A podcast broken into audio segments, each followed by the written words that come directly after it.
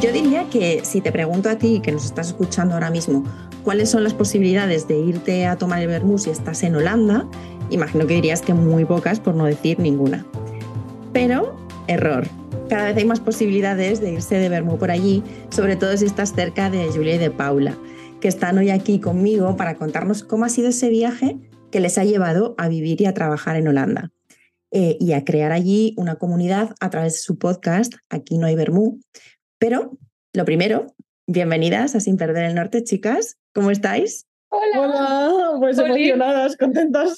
Estabas diciendo eso y estaba como, ay, se me ha puesto la piel de gallina. Ya, nunca habíamos escuchado como nuestra descripción, creo, así, no sé, muy guay. Sí. Nos ha gustado. Gracias, sí, nos ha encantado.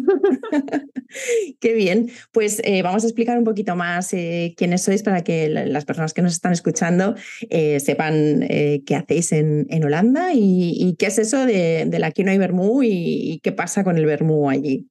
Vale, aquí lo que pasa con el vermut es que no pasa. No pasa, no existe. Entonces decidimos hacer un podcast y se nos ocurrió el nombre que fuese Aquí no hay vermut, porque simplemente queríamos hablar de vivir fuera, claro, más en concretos en Holanda al final porque es nuestra experiencia, pero... Mm, es que es entrañable irse a vivir fuera. Bueno, tu podcast también va de lo mismo, ¿verdad? Sí. Todo este tipo de experiencia te trae, es una decisión que no es trivial, te vas fuera y dejas cosas, muchas cosas mm. atrás y dijimos, Buah, pues tenemos, tenemos material. Tenemos material y se nos ocurrió el vermut porque las dos echábamos de menos, eh, estábamos de menos ir a tomar el vermut, eh, pues la, tradición. la tradición y... Mm. Y, es un pues nombre de fantasía. Sí, y nos gustó, o sea, cuando surgió fue como, sí, nos lo quedamos, nos gusta. Y como nos gusta hablar muchísimo, ya como... ya nos tomamos el vermut mientras hablamos, o sea, todo funciona. Sí. A mí me encantó el, concepto este, ¿eh? de Aquí no Vermú como un podcast para expats, ¿no? Que, se van y... Lo dicen, o sea, habla por sí solo el, el, título. Realmente sí. Y justo por eso, cuando, cuando fuimos a una calzotada un día, Julia dijo, oye, ¿y si hacemos una bermutada? Y ahí ya empezó todo. Y salió una, empezó como una broma y entonces decidimos pues eso, llevar eh, pues del podcast a la experiencia, lo decimos ahora. Entonces dijimos, vale, vamos a crear la tradición del Bermud aquí en Holanda a ver qué pasa.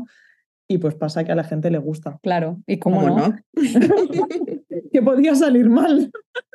Bermud, tapas, bailoteos y música es que nada puede salir mal. Nada. le gusta y está repitiendo, incluso a los internacionales eh, se sienten como... Como en casa. Como, sí, como estar...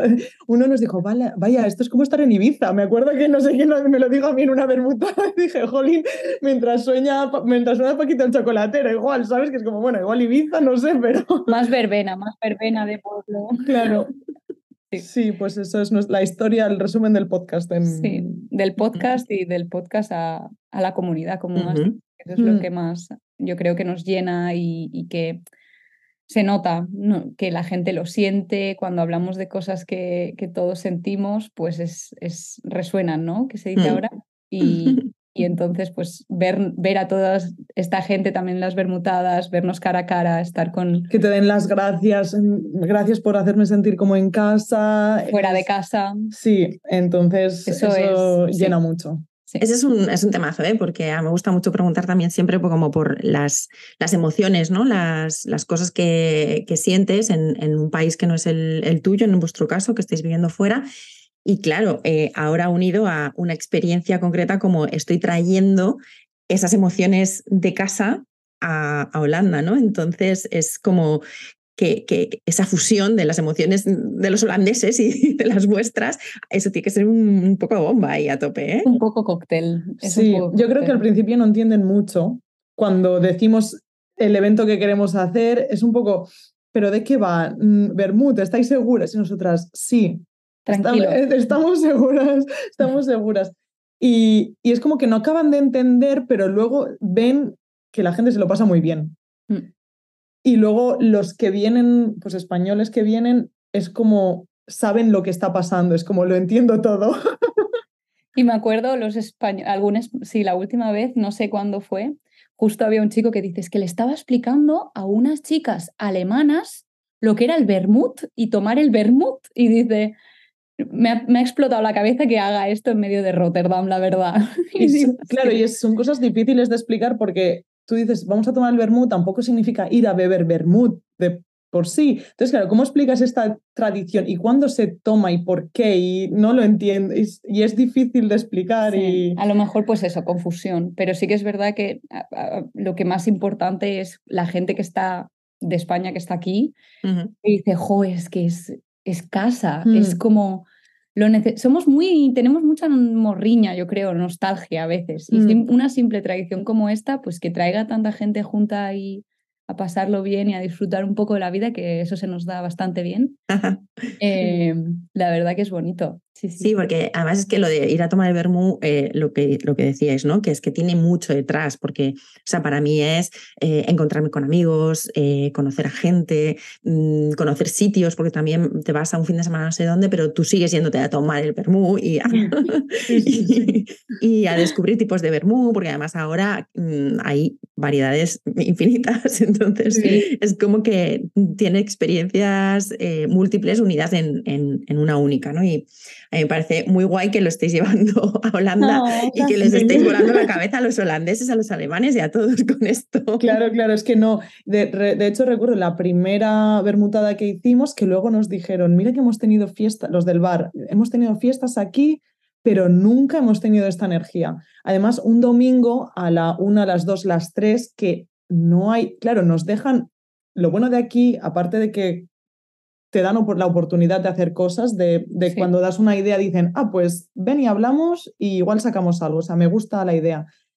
Claro, ellos un domingo, allí la gente, aquí como la gente no va a tomar el vermut, los restaurantes, bares están vacíos. O sea, un bar un domingo está incluso cerrado, a lo mejor hasta las 4 que la gente empieza a salir ya para tomar algo antes de cenar a las 6, 7.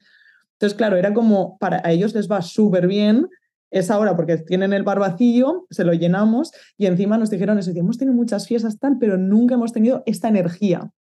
Es que claro, la gente se pone ahí a bailar. Acabar bailando, claro, acabar bailando un día a las 3, 4 de la tarde, un domingo. El Paquito Chocolatero, la María Isabel, la Pegatina o la Batial o Zetangana. Es que es Claro, es, es increíble, la verdad. Y Paula está de DJ y yo que no, que no. Ella me anima al cotarro. Yo estoy animando al cotarro. Yo, la María Isabel, te hago la coreografía para que me sea. Paquito el chocolate, venir chicos que hay que ponerse en fila. Yo hago el SRG, pues también. Nos, faltan, nos faltan micros para dirigir el foro de líder. y, y, ya está. Pero sí, sí, la verdad que la gente se anima un montón, un montón. Y mm. al final es que acaba eso, no importa dónde seas, acabas bailando y, moviendo el esqueleto y bebiendo y disfrutando, claro. Una pasada. ¿Y cuánto tiempo lleváis en, viviendo allí? Yo llevo cinco años y pico, ya más de los, cerca de los y medio que de los cinco. y uno menos, o sea, cuatro y algo. Mm. Mm. ¿Y os fuisteis por trabajo o cómo fue ese proceso de decir, me voy a ir a vivir allí? me empiezo yo y luego Paula. yo fue porque yo me vine de Erasmus, yo estaba viviendo en Barcelona y me cogí un máster que podía hacer el segundo año de Erasmus y dije, vale, pues me vengo un año y me vuelvo a Barcelona porque para mí Barcelona, la verdad es que es una ciudad, me encanta. O sea, es mm. como the place to be, un poco. Y me vine, llevaba un año y cuando ya tenía, yo había mandado una maleta para casa, tenía el vuelo para volver, todo, y acabé, justo acababa el máster y volver a España. Bueno, quería hacer el RFIR porque yo estudié física y quería hacer el, que es como el MIR de medicina, pero para físicos. Y dije, pues quería hacer eso en principio. Y bueno, luego me vi en plan sin ganas de ponerme a estudiar para unas oposiciones, entre comillas, em, sin realmente un trabajo donde volver, no, no sabía, era como que dije, ¿a qué me vuelvo si estoy bien aquí? Había hecho amigos, la mayoría de mis amigos se quedaban y dos, antes, dos semanas antes del vuelo dije, pues me quedo, o sea, me cogí el vuelo, volví a casa, pero por vacaciones y me volví en septiembre. Y ahí lo que hice fue ese momento en que lo decidí, hablé con mi tutora del máster, de la tesis del máster, y, y, le dije, oye, algunas prácticas, un algo Ah, sí, te pongo en contacto con esta empresa tal. O sea, yo a la semana siguiente ya tenía unas prácticas y de ahí pues ya hice unas prácticas cuatro meses, encontré trabajo, luego en otro sitio y ya estuve trabajando tres años y medio. Y fue un momento duro porque justo encontré trabajo tanto aquí como en España, en mm. Valencia lo tuve claro, pero fue... Sí, claro, yo soy de Valencia. Eh, lo tuve claro, pero al momento fue como, vale, ahora ya estoy activamente decidiendo que me quedo, porque hasta entonces era como un año. De jajas. Y ya, bueno, va, me quedo una internship mientras encuentro trabajo donde sea. Y ya en ese momento fue como, vale, tengo la opción de volverme, pero estoy decidiendo quedarme. Mm. Y ahí ya fue como esto, la decisión activa de me quedo porque además era un trabajo que podía trabajar en el hospital de lo de radiofísico, lo mismo que en España haciendo las oposiciones, pero las oposiciones, o simplemente entrar a trabajar de, contrato normal, o sea, de entrevista y que te cogieran. Y, ahí está. Y ahora mm, este trabajo me lo he dejado, fun fact, o sea, ya, pero aquí lo bueno que me quedo aún aquí es por el hecho de que te dan muchas oportunidades, creo yo, y la facilidad que tienes para encontrar trabajo, para, ahora estoy en medio de cambiar de carrera, quiero hacer cosas de comunicación y así, y mm, he encontrado cosas, me están contratando como autónoma de cosas de comunicación, cosa que en España la verdad que dudo que pudiese encontrar cosas tan fácil. Eh, si quieres, he estado trabajando de camarera, pues con unas condiciones bien durante el verano, fácil también, que lo encontré enseguida. Entonces, claro, es como, ¿para qué me voy a volver? Si aquí estoy bien, porque al final cinco años ya tengo mis amigos, tengo mi vida, todo. Y además tengo la facilidad de hacer este cambio de carrera que estoy haciendo, de encontrar trabajo de lo que quiero, me da como el tiempo, la libertad, la facilidad que yo si ahora digo vuelvo a España y me tengo que hacer autónoma y es que me olvido, me olvido de, me olvido. o sea, autónomos, chicos. Claro, aquí es mucho más fácil porque no hay que pagar tasa de autónomos, en plan es cero. Em, pues eso, vas a sitios, justo le escribí, es que justo hoy ha pasado, le he escrito un correo al departamento de comunicación de una facultad en plan, hey, soy autónoma, eh, quiero hacer cosas de comunicación tal, ofrezco mis servicios si necesitas ayuda. me ah, pues vente y hablamos, igual te tengo algo para ti. Qué fácil. Claro, entonces estas cosas que es porque hay dinero, porque es... Y que volvemos, siempre hablamos desde nuestra experiencia, pero sí que es verdad que en sectores creativos como comunicación eh, y todo eso, en España muchas veces no se remuneran de la misma manera que aquí, pues dan la facilidad y más no, sin tener experiencia. Sí, o no tienen a lo mejor el dinero para contratar desde la universidad a un autónomo para que simplemente haga unas horas, en plan, ocho horas a la semana para dar apoyo a lo que sea. Entonces, claro, pues ahora esto ya ha sido la razón por la que activamente también me estoy quedando. Vale, o sea que estás un poco también en ese proceso. Claro, es más fácil la vida aquí en ese sentido. Mm. Pero bueno, se echan cosas de menos, todo tiene pros y contras y a veces pues la balanza, pues... Bueno, pero en eso consiste un poco, ¿no? Al final, en tomar decisiones y ir buscando un poco eso, ¿no? Tu, tu norte y decir hacia dónde quiero ir. Exacto, es como en el momento en que ya está encarrilada, que otro eso, mi norte un poco, pues a lo mejor ya luego me planteo otras cosas, pero ahora mismo la decisión correcta sé que es esta. ¿Y tú, Paula? Pues yo también vine, no por Erasmus, pero por el máster. Vine de Erasmus a Holanda, de hecho, eh, pero no a esta universidad, pero me gustó mucho. También veía como que los profesores se preocupaban mucho por, por los alumnos, eh, no era como un número, que en España me sentí un poco en la, en la universidad en la que iba, no como un número, pero bueno, profesor, figura de profesor y estudiantes, y aquí era como el proceso cuenta, el desarrollo personal, cosas así. Dije, wow, es que esto me interesa. Entonces fui a España otra vez, trabajé dos años para hacer caja, como decimos los catalanes, y, y entonces pues ahorré un poco y, me volví aquí. Hice un máster y bueno, me pilló en el corona el máster, em, y es un máster de diseño para la interacción, que es como psicología y sociología aplicada, pues cómo puedes diseñar pues experiencias y así, o productos, que me pareció súper interesante y justo en el corona lo que pasó es que, claro, toda la educación cambió 100%. Y bueno, pues cosas que es, es físico, es un estudio bastante físico y todo se volvió a digital. Entonces todo el mundo estábamos un poco corriendo como pollo sin cabeza, en plan, Y los profesores pues pedían mucha ayuda a los estudiantes y entonces me involucré un montón en la educación, en cómo se diseñaban, cómo se ponían los cursos, qué hacían los profesores y entonces pues me he quedado eh, trabajando en la universidad, haciendo investigación de cómo podemos hacer la educación mejor. Muy bien. Y aquí me he quedado y bueno, de momento tiene pinta de que va a seguir así porque me interesa, o sea, me gusta mucho el tema em, y me gusta mucho como, como cosas así que son más abstractas, cómo puedes hacer que bueno, que tienen una cabida, ¿no? Porque tú vas a España y hablas, pues, cómo puedes hacer la educación mejor, reflexión o diseño de experiencias y así. Y yo creo que eso, pues lo que decíamos, trabajos creativos son menos remunerados o que sobre todo tema de investigación es nada.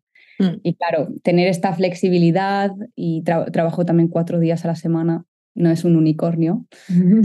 Eh, entonces, claro, te da mucha, mucha, por eso empezamos el podcast, por eso puedo tener tiempo para hacer el podcast, tener vida, entonces son una serie de cosas, también tengo pareja aquí en, en Holanda,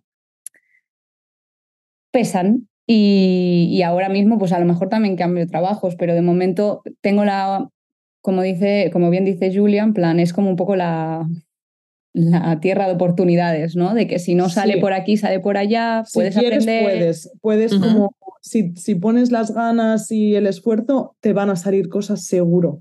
Sí. sí, porque además, eh, Paula, porque tú venías de ingeniería, ¿no? Que también, o sea, claro, es que es eso. O sea, es que son como que las dos habéis hecho como cambios de, de, dirección mm. en lo que es carrera profesional, si lo llamamos así y habéis reenfocado, o sea... 100%, porque tu física y yo hice ingeniería de diseño industrial, que es más, pues eso, producto, más mm, hardcore ingeniería. Y... Sí, yo estaba trabajando en un hospital, de hecho, de, de radiofísica, también cuatro días a la semana, porque se trabaja cuatro días a la semana en general. Todo el mundo trabaja cuatro días a la semana allí, porque lo mismo... En general, lo mismo te lo piensas, ¿eh? Pues en general a ver, es mm. full time, pero por ejemplo, si tienes hijos, tienes lo que le llaman mama dag, papa dag, que por ejemplo, pues puedes recoger a tus hijos. Sí, pero por ejemplo, yo mi contrato eran 36 horas. Sí. Entonces, lo que la mayoría de gente hace con el, el tiempo completo de 36 horas son 9 horas al día, de 8 a 5 y media, mm. porque la comida es media hora, desde 8 a 5 y media, 4 días a la semana y ya está. Y ya está. Muy bien. Sí, claro, es que tener esa facilidad, poder cogerte el fin de largo sin tener que usar vacaciones, pues eso, para volver a casa. Entonces tienes el tiempo y el dinero para poder volver a casa. Que a ver, que yo creo también, no sé si leí que Portugal también estaba intentando implementar la jornada em, eh, la jornada laboral de cuatro días a semana, etcétera, etcétera. O sea, yo creo que es un proceso que todo el mundo vamos como encaminado. El corona hizo mucho porque la salud mental ahora se valora mucho más. Mm. Pero creo que simplemente es que aquí, si no valoras la salud mental, sobre todo en invierno, o sea, los meses fríos, es que te pegas un tiro. te quedaría poca gente aquí si no tuviesen en cuenta esto. Pero es que es verdad, o sea, te entra depresión de estás ahí, es que ahora se lo, se lo decía a Julia, digo, me ha costado hoy levantarme tres cuartos de hora, en plan, no quiero. me pongo la alarma media hora antes, o sea, porque cuesta, cuesta, y entonces, pues por eso por ejemplo, cuando hace sol, cuando, cuando, sobre todo cuando hace sol, te dejan salir antes. Dices, es que, jo, es que mira qué día. Sí, o la gente coge el día libre porque va a hacer bueno, o sea, un día que va a hacer 27 mm, grados 30, la gente se coge el día libre y no pasa Increíble. Sí, sí, sí. Porque, claro, no sabes cuándo va a volver a pasar, entonces te vas a disfrutarlo. Que te contará de vacaciones, a lo mejor. Sí, pero aún así. Sí, pero bueno. La gente se coja un día en plan, ¿por qué? Pues, pues porque hace sol. Sí. Y ya está. Sí, bueno, tampoco me extraña tanto porque al final aquí también, eh, que yo estoy en Málaga, tenemos a un montón, bueno, un montón, no un montón, pero mucha gente que se viene eh, jubilados de los nortes, que se vienen a pasar el mes de febrero porque les sale mejor pagarse aquí una casa, un hotel o lo que sea que la calefacción. pues seguramente. Pues seguramente. Y es muy, muy típico también lo de jubilarse. Los holandeses que se jubilan y se van a España. De hecho, hay un, hay un pueblo en Alicante, creo que es, que el, el, el mayor, el, alcalde. perdón, el alcalde es holandés. Ah, mira. hay mucha comunidad holandesa, se ve, se ve que se jubilan y se van todos allí, no recuerdo qué pueblo era. Es que estos tontos tampoco son, ¿sabes? No, hombre. No, no, no. No, no. Saben, saben muy bien a dónde hay que ir. Y bueno, y ahora ya que les estáis dando a conocer el Vermo, mmm, esto va a ser locura. Promocionando. Madre mía. Haremos exchange un poco de españoles aquí. Madre mía, no, no caben, es un país muy pequeño. y de lo que, de lo que echáis de menos, eh, aparte del Bermú, mm, ¿qué más? ¿Qué más es lo que, lo que destacaríais? Siempre hablamos un poco de lo mismo, pero... Es que al final lo que echamos de menos, creo que yo, aparte del tiempo, evidentemente el sol y la comida. Yo, y la comida me he dado cuenta a nivel de restaurantes, de, de, decir, me voy a quedamos esta noche, vamos a tomar algo y eso que te acabas un poco liando y cenas Mm. bien sin, pues eso, tomas algo, unas tapas, tal. Aquí eso es muy difícil de hacerlo. O si lo haces, te dejas 40 pavos. Sí. Y en 40 pavos en España comes genial. Claro. Mm.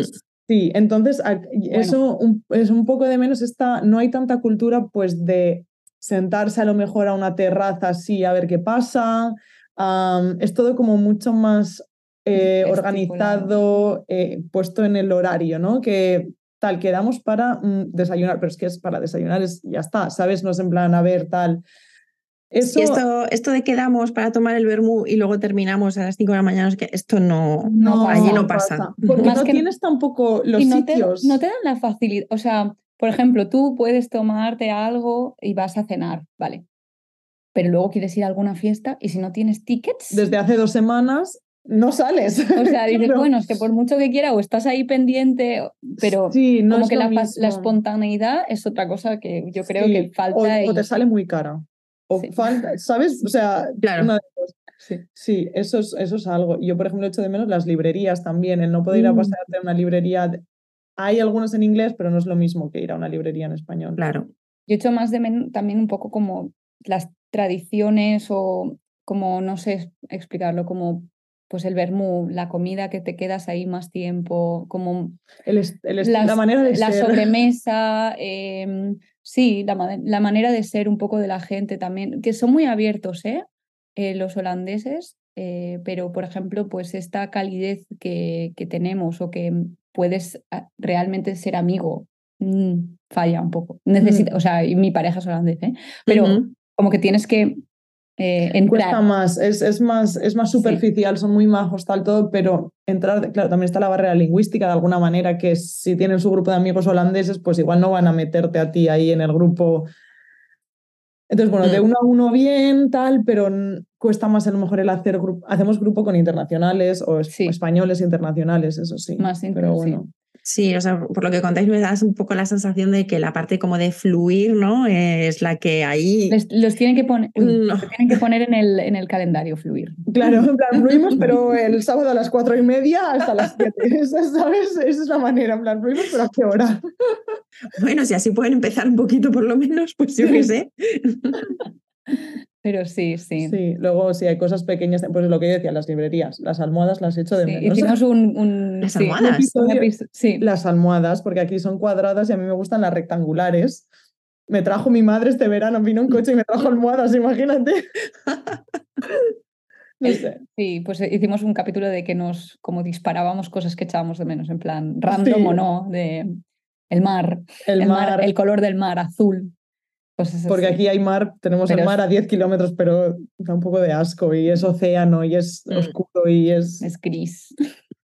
No tiene los brillitos, ¿no? Que, que tiene el No, no da el sol tampoco, entonces está Claro. bien llena. Es Todo feo, es feo. Pero Mm. cosas así. Mm. Pero en general, mm, a alguien que ahora mismo nos escucha y se esté pensando el, el irse, bueno, a Holanda o irse a vivir fuera o tal, ¿recomendáis o...? Sí. Muchísimo, muchísimo. Además, justo ayer estaba viendo una serie o algo y dijeron una frase que dije, a un documental creo que era, no sé, una frase que era como, no sientes lo que es casa hasta que te vas. Y es un poco esa sensación, porque yo hoy, por ejemplo, bueno, esto es un, bueno, ha sido un logro mío, que he conseguido hacer lentejas como las hace mi abuela y me han salido como las hace mi abuela. O sea, lo llevo intentando tiempo y no me había salido hasta hoy que me he traído las lentejas del Mercadona. O sea, dije, es que me voy a traer las lentejas a Holanda a ver si es la lenteja. Y era. Pues, pues supongo, no lo sé, porque me he traído la lenteja pardina del Mercadona y me ha salido.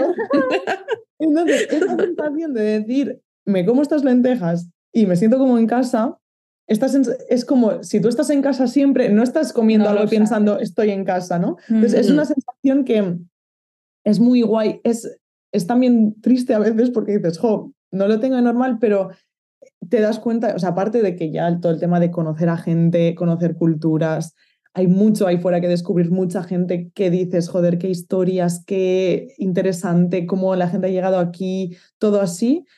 Eso es una parte. Y luego la parte ya personal también de decir, yo estando fuera, te conoces a ti mismo mejor, ver cómo te buscas la vida, eh, qué es lo que echas de menos, qué es lo que no te das cuenta de lo que te gusta de tu país, lo que no te gusta de tu país, lo que te gusta de fuera. Entonces, como que hay esas dos, la, la, parte externa y la parte interna, creo yo. Y en cualquier caso, aunque no te guste vivir fuera, creo que tienes que irte para saberlo. Sí, y yo creo que también te ayuda a espabilar. O sea, sobre todo a la gente joven, irse fuera ayuda como a crearte un poco la rutina o cosas que das por hecho.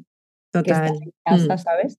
Pero cierto es lo que dices, o sea, para mí irme fuera ha sido estar, es una página en blanco. O sea, tú puedes ahora, tú pones tus bloques de Lego, tus Playmobiles y te montas tu vida. 100% tú, sin ningún tipo de restricción de amigos, familia, eh, que, que, obviamente no es que sea una restricción, que te ayudan a crecer, pero te forman y aquí es una página en blanco. Claro, es como ya no bueno. El que dirán, eh, porque está ahí las costumbres de los grupos de amigos, no sé qué, de hacer lo típico, ¿no? Entonces, pero a lo mejor tú resulta que quieres hacer otras cosas, o la manera incluso de vestir, que vives en un pueblo pequeño y no te pones algo por el que dirán, porque es que si me pongo un sombrero me, van a mirar raro, ¿sabes? Claro. este tipo de cosas. Entonces también el irse fuera, fuera... Yo creo que te forma, te hace que tu esencia se, se las culpes, poquito a poquito, lenteja, lenteja, estás ahí y, y, es verdad, y te traes cosas de casa. Yo creo que, no sé, cuando vuelvo de España, pues es cuando me pongo a cocinar español, o sea, comida española, me pongo, ¿sabes? Y es mm. como más, pues lo echo de menos, sí, pero también le doy mucho valor y ahora... Aprecias más. Claro, cuando vuelvo a Barcelona, yo me pongo ahí, en la playa, o sea, yo estoy en plan absorbiendo todo el sol, en plan, por favor, una planta. Claro, cosas que antes a lo mejor das por sentadas, em, de repente ya no, no, las, tienes. no las tienes. Es una mm. lección súper importante, mm. creo. Y a veces es bueno también el hecho de decir, ostras, es que ahora ya no tengo esto que me impedía hacer no sé qué, no, no sé, o esto que estaba haciendo, bueno, pues en verdad no me gustaba. Claro. O, sea, eso, en, cosas que dabas por sentada que había que hacer o que estaban en tu rutina o en tu círculo, de repente no está, o sea, que puede ser positivo también cosas más en negativa, o sea, más en negativo el, pues, la playa, la comida, todo esto, que luego vuelves y dices, vale, pues tengo tres días aquí lo voy a disfrutar a tope. A tope. Es un poco como que las cosas empiezan a recolocarse, ¿no? Por lo que contáis y de repente es como que tú coges todo lo que traías, todo lo que tienes, lo que quieres y lo, lo pones un poco a la altura que, que te va bien. Lo que haces que funcione para ti. Claro. Como que te. Sí, sí. Es tu, tu, tu castillito lo estás formando y lo, lo, sí, lo pones, lo pones tú y sobre todo creo que también ayuda mucho lo que has dicho tú de conocer a gente nueva que tenga costumbres diferentes, que tenga prioridades diferentes, que tenga ideas, historias. para mí el haber conocido a gente que, porque siempre habíamos mm, crecido un poco con la sensación de que tú una vez coges un camino, tú estás en este camino, ¿no? Y estudias tal, y vas mirando delante y vas tomando decisiones y ya está, y es tu camino y tú sigues. Y una vez encuentras tu trabajo, y ya está tu trabajo. Y en general, en España esta mentalidad está aún muy arraigada, creo mm. yo. Y hay historias de gente que pues cambia de carrera o que se va a viajar en algún momento, las hay, pero no son tan o a lo mejor no son tan cercanas, no, es, lo, ves en Instagram de alguien que lo ha hecho o cosas así, pero el día que... Conoces. Exacto, conoces a alguien, pues yo conocí en mis prácticas a una mujer que a sus, no sé si eran 40 o así, dijo, pues me, me cojo un mes y me voy a Nueva Zelanda a viajar sola y luego me fui un año de, pues se, se, dejó el trabajo en España, se vino a Holanda porque no sé qué, y es como, ostras, pero esta persona tiene 40 años, 45 y está haciendo estas cosas que yo pensaba que a los 30 se me acababa la vida. En el sentido, yo pensaba que a los 30 ya está, lo tenía que tener todo. Todo figure it out. y de repente ves que la gente se mueve, que la gente cambia, que todo es otra mentalidad. Y el hecho de estar también en un país, creo yo, que hay lo que decíamos, oportunidades laborales, por ejemplo, la gente cambia mucho el trabajo. O sea, no es o sea, no es raro encontrarte a tu compañero, de, bueno, a mí me pasó en el hospital que tenían a lo mejor 50 y justo venían a trabajar allí porque se habían, se habían cansado del anterior, sin más, y querían algo nuevo y aprender cosas nuevas. ¿Cuántas veces ves eso en España, que simplemente te canses y te vayas a otra empresa y te den la opción de contratarte? No, y menos ya con determinadas edades. Pero yo creo que incluso va más allá, porque es como un sistema de, que a lo mejor me pongo un poco filosófica, pero sistema de valores tú naces en un sitio y la sociedad te, te forma, ¿no? Tus padres, los padres de tus padres, tus amigos, como que tienes unas creencias que cuando te vas fuera se rompen, porque... Dices, es que esto no es así, es que esto realmente no es verdad todo lo que yo he aprendido. Y entonces como ha cambiado o... Te lo ponen, te, creo que ese castillito que decíamos antes, como que entonces dices, mm, es que esta pieza que estaba aquí abajo está aquí arriba, realmente. Entonces como tu sistema de prioridades cambia totalmente por el hecho de que ves, conoces gente, hablas con gente que dices, jo, es que no tiene nada que ver lo que me han enseñado allí con lo que estoy aprendiendo. Entonces mm. vuelves y es otra versión de ti, creo. Mm. Me encanta, me encanta eh, que contéis esto porque si hay gente que está ahora mismo como dudando, ¿no? Pues eh, saber eh, cómo ha funcionado en vosotras, yo creo que puede, puede ayudar. Es que yo creo que nada, ¿qué es, es lo peor que puede salir mal? Es lo que pienso. Te vuelves. Te vuelves. Es que coges una maleta igual que te has ido, te vuelves. Eso es lo peor que, o sea, lo peor que puede pasar, que no te guste, coges y te vuelvas. Pues bueno, ya está. Habrás aprendido muchas cosas. Mm, tengo una, una chica que conocí, bueno, aún no la he conocido en persona, de hecho, pero me contactó una chica amiga de una amiga que le dio mi número, que vivía en Sevilla y me decía como es que no quiero estar aquí más, mm, siento que me tengo que ir, creo que su pareja vive aquí también, pero lo típico, ya tenía como su carrera muy, bueno, su carrera tenía el, eh, su trabajo, sus cosas, todo allí, y dice, pero es que yo me quiero ir y me da la sensación de que sí y tal, y, y me escribió, y yo le dije, pues lo mismo que estoy contando aquí más o menos y pues un poco las partes prácticas porque quería ser autónoma, no sé qué, pues lo mismo, ¿no? Lo mismo que he dicho aquí. Y la chica esta, sin conocernos de nada, son mensajes de WhatsApp y ya está, al final me escribe un día en plan, hey, que me compro el vuelo, que el día 3 de enero estoy allí. Y me dice, ya ha sido gracias a ti. Me dice, porque toda la gente que estaba aquí, desde aquí me decían como, pero estás segura, no sé qué, es que ya tienes todo esto. Y, por lo que tú me has dicho y tal, es que es como lo que yo quería, es como, no tiene nada que perder, o sea, que se venga, encima tiene pareja aquí, que tiene un, sitio donde quedarse, digamos, encima. Mm. Como qué dudas, mm, ya está. Exacto.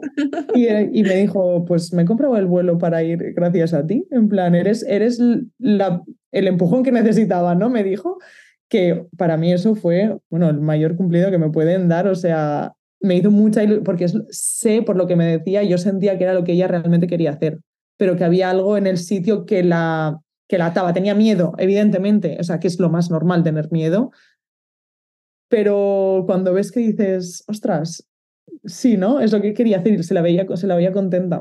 Mm. Tengo ganas de conocerla a esta chica, a ver si, si viene y quedaremos para tomar un vermut. Claro. ¿Cuándo organizáis el próximo? El 10 de diciembre. El 10 de diciembre tenemos... Y tenemos... Eh, en enero otra y en marzo otra. Tenéis la agenda ya, vamos. Demasiado, sí, o sea, ya. Sí, muchos planes. Por eso decimos que, no sé, hay veces que como las cosas pues se ponen en tu camino y se van poniendo las, las piececillas solas. A veces parece que obviamente todo lleva un montón de trabajo. que no un montón, sí. Y que sí que decimos, menos mal que trabajamos menos horas, porque con las horas que le estamos echando al podcast no tendríamos vida. Claro, claro. Ya no solo el em, podcast, sino el, los eventos que al final nos hemos, nos hemos liado. O sea, al Nos hemos liado. Es que encima lo íbamos a hacer una vez, la primera vez así, este evento, y así promocionamos el podcast la gente vino, ¿y esto por qué no lo hacéis cada mes? Y fue como, vaya. No, la verdad que sí. Entonces estamos a tope. Y sí, ahora haciendo podcast contigo, súper guay. y pues algún episodio más caerá. Claro, sí, es que al final es un poco esto, ¿no? De que vas haciendo cosas y, van apareciendo más cosas en el, en el camino. Y, es así, si no haces, pues al final te quedas como siempre estancado en lo mismo. Eh, total, yo tengo un, lo tengo escrito en un post-it en la pared en el momento también este de, un poco síndrome de la impostora de quién soy yo para cambiar de carrera si no he estudiado nada de eso, ¿no? Un poco de... Y, y pues con el podcast, todo. Y tengo ahí puesto en la pared, si haces cosas, pasan cosas. Si no haces nada, no pasa nada. Eso es verdad. Y lo tengo ahí puesto porque es, es eso, es lo que tú dices, el moverte y de repente mm. te dan otra idea o te conoces a una persona o te sale otra cosa. Y que también hablamos, bueno, yo creo que hay que tener en cuenta que hablamos mucho desde el privilegio, ¿sabes? Que hemos podido irnos, nos hemos podido coger un vuelo, tenemos, hemos tenido familias que obviamente nos, nos, apoyan en ese sentido, pero sí que es verdad que, que hagas lo que hagas, mientras hagas cosas, estés en movimiento y no, tengas ambición, porque creo que eso es súper importante también. Más que ambición, casi diría inquietud, yo no sé, como más Sí, el moverse, sí. Pero sí, un, motor, ¿no? Un motor que te haga y... Sí. un poco tener algo delante que digas, es que es un poco hacia allí, hacia donde quiero ir, que no sé exactamente qué es eso, pero es mm. hacia allí, ¿no? Y, incluso aunque no sea para allí, tienes que ir hacia allí para decir, vale, pues aquí no, me, voy, me vuelvo para atrás otro, lado. otro lado. Claro, sí. Un poco es así. Mm. ¿Y os veis, eh, os veis para siempre? Allí, en, Holanda? Buena pregunta. Yo creo que es que no. Eh, plane, yo creo que planeamos un poco año vista, ¿sabes? Em, a lo mejor en el futuro no me desagradaría, sobre todo, vivir en Barcelona, porque yo vivo de una, en una ciudad al lado. Eh, pero claro, futuro, futuro. Yo es que ahora mismo estoy tan contenta aquí. Yo no puedo pensar en el futuro. O sea, era una cosa que me daba mucha ansiedad. Entonces he aprendido a no pensar en el futuro y me va muy bien. Entonces, cuando, pues eso, me, esto que nos lo pregunta mucha gente, en plan, sobre todo ahora, por ejemplo, que yo me deje el trabajo, es como, ¿que te vuelves a España? Y es como, no, me quedo aquí. Pero claro, yo pienso un poco, pues sí, a un año vista, más o menos lo ves, ¿no? y yo, pues ahora a un año vista me quedo. Ahora me dices, dentro de cinco años, blanco. O sea, es, que la vida te puede cambiar tanto. Sí, es un, es un lienzo, digamos. O sea, no tengo ni idea. Además es eso, como siempre, pues la opción de volver siempre está. Entonces, como que. Y que hay muchos lugares donde ir también. Sí. Eso sí iba a decir, si tuvierais que elegir un sitio que no fuera Holanda ahora mismo. ¿Cuál elegiríais? Algo con sol, ¿eh? Va a ser con sol. Yo, digo, yo más, al, más norte no creo que me fuese. 100% no. muero. Sí, yo creo que más al norte no. Yo ahora mismo creo que si no fuese Holanda sería España. O sea, me volvería a España. Eh, mm, yo creo que también. No o Italia tal vez. yo es que Italia. Pero por la comida, un poquito. Es que solo por la comida, creo que el resto no, ¿sabes? Es que, claro, es que ahí está el problema. Pero, por ejemplo, sí que tengo muy claro, yo, a ver, em, me encantaría Australia, por ejemplo, porque pues, me gustaría mucho conocer la cultura, etcétera, etcétera, pero sé que eh, a nivel personal yo no me quiero mudar más de seis meses, un año a algún sitio que no esté avión vista de mi familia. Claro. Porque sí que pasa cualquier cosa que ha pasado y en una tarde estoy ahí. O sea, por la mañana me cojo el vuelo, a la tarde estoy ahí. Y eso para mí creo que es sagrado. Sí. Sí, yo igual, yo te diría a lo mejor alguna zona de, de Estados Unidos a lo mejor me llamaría la atención, pero aparte de que los americanos tampoco me encantan, pero sería como, vale, sí, allí, pero un corto plazo, seis meses a lo mejor, entonces, sí, de vivir, vivir más al norte, no, o sea, no. Es que es demasiado. Yo estuve en Noruega y es que es un, un poco mm, otro mundo, porque además estuve en Noruega de viaje. ¿eh? una semana, ¿no? Una semana. Pero para mí ya fue como, wow, son las. Me acuerdo que tuvimos una conferencia y estábamos trabajando a tope y era la una de la mañana y eran como las tres de sol. Y yo, es que tengo energía, es que como que me dices de seguir trabajando y porque, jo, pues hemos viajado hoy, pero podría estar perfectamente, vamos a dar un paseo, podría, como que yo creo que todos tus ritmos, por, por claro. también en el entorno, el tiempo, lo que sea, pero eso, o, no tienes sol, que eso es deprimido, depresivo total, o tener sol. Yo creo que es un poco, no mm. sé, muy demasiado. Copenhague, Copenhague es una ciudad que estuve de viaje y dije, ay, qué, guay. Mm. claro, fui en mayo. Mm. que era ideal a nivel de horas de día, era todo muy ideal, muy, o sea, que a lo mejor, a lo mejor te diría, mira, si tuviese que elegir Europa, sería Sí, yo Dinamarca. también Dinamarca también. Ese, ese, Suecia ya está. yo, estuve, un mes en, Estocolmo y, y en invierno. ¿Qué mes? Mm, claro, sí, sí, sí. Como mm, no sé si era enero o febrero, o sea, era como bien de invierno. Y ah, no, a la una era como de noche. Eh, no, no, no. A la una del mediodía. Sí, o sea, empezaba a oscurecer, salías de trabajar, yo salía de trabajar a las tres y ya era noche. O sea, noche, noche.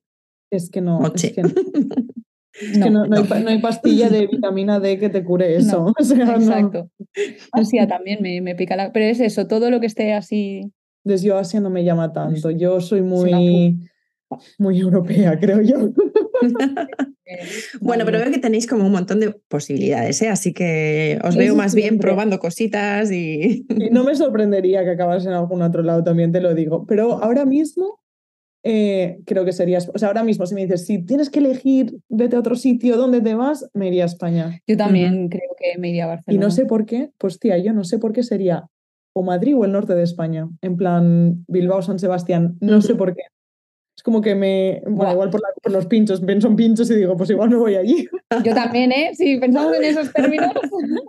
Una de esos dos sitios creo que son los que volvería ahora, porque Barcelona me encanta, pero he vivido como ya desde fuera estando cinco años y no sé, ahora mismo, ahora mismo no volvería a Barcelona, por ejemplo. Yo em, sí, porque tengo un montón de amigos que de aquí se han mudado a Barcelona. O sea, ah, que, amigos que conozco aquí. Tengo más grupillo, creo, de, de, gente que he conocido en el máster que se ha ido a Barcelona ahora viviendo allí que amigos de que tenga o porque se han ido a otros sitios. O... Es muy fuerte, o sea, Sí.